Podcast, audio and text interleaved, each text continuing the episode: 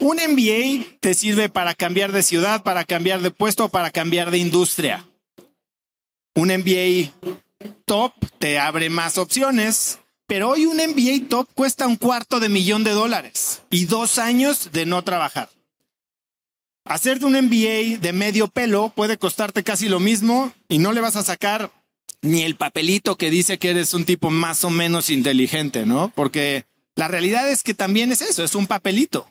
Si quieres hacer un posgrado, ¿por qué no te vas, y dependiendo tu edad, te vas y haces uno de medio tiempo aquí en México y sigues trabajando en tu proyecto? Y haces uno en el IPADE o el, alguno de esos del TEC que te permiten conocer a gente que te va a desarrollar en la industria o en mínimo en el mercado en el que estás.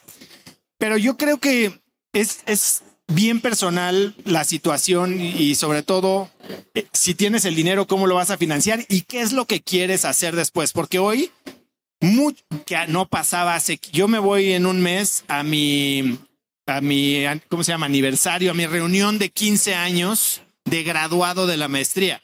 hace 15 años no había unicornios en Latinoamérica. Hace 15 años yo no sabía qué era emprender. La palabra emprendedor no se usaba. Eras empresario y si tu papá es que tenía una empresa, si no, eras ni siquiera existía la palabra Godín porque todos éramos Godines.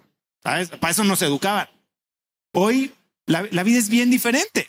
Hoy puedes entrar a trabajar y aprender en seis meses de sol a sol, trabajando en una empresa que está fondeada y creciendo y con un chorro de, autoridad y autonomía y responsabilidad, lo que tal vez no podrías aprender en, en una maestría.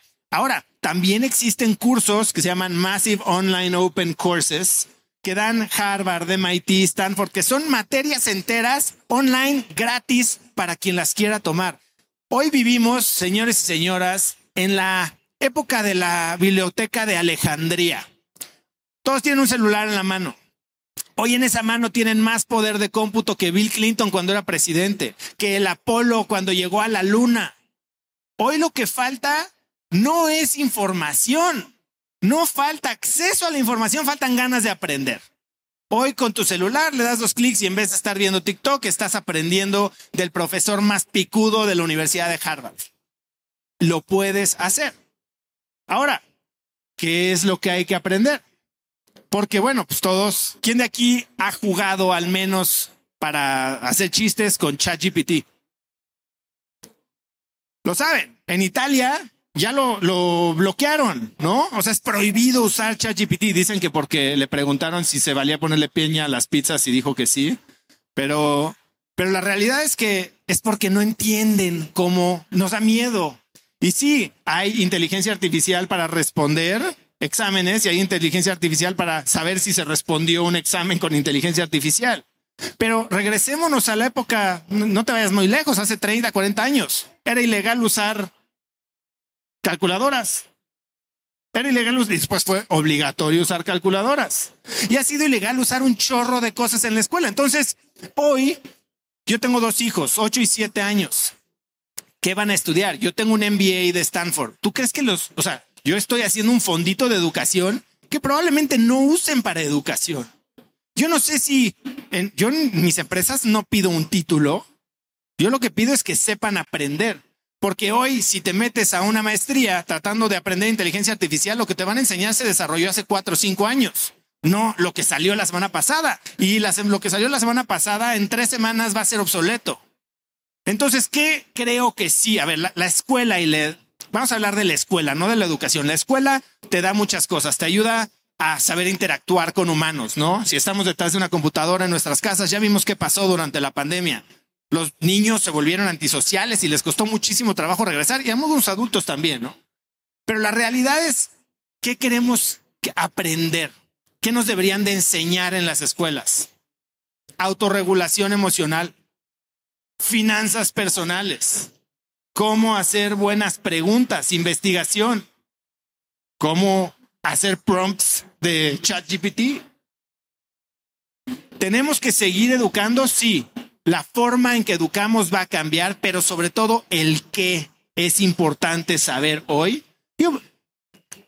¿qué, a ver, ¿qué, ¿qué va a ser más útil para alguien de aquí? Están en Francia.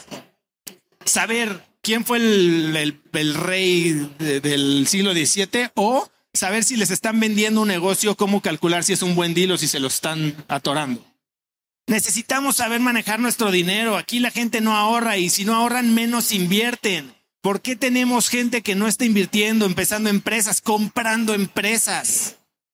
Eso es lo que hay que enseñar. Entonces, a ver, yo empecé una empresa de educación.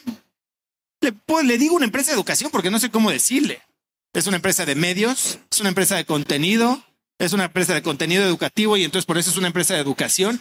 No sé, yo lo que quiero y todo lo que hago, porque tengo una empresa de inversiones, tengo una empresa de educación, tengo una empresa de marketing, tengo una empresa de suplementos alimenticios. Todo va alrededor de, ¿qué te acabo de decir? El gran maná. Inspirar a una nueva generación de hispanos a vivir vidas con más impacto. Más salud mental, más salud física, más salud financiera, más salud emocional, más salud espiritual. Todo eso va alineado. Entonces, ¿cómo se ve? ¿Quién sabe? El por qué es el mismo. Yo creo que hay que educar, y si educar significa dar las herramientas y la inspiración y el ejemplo, es ahí donde está la llave del futuro.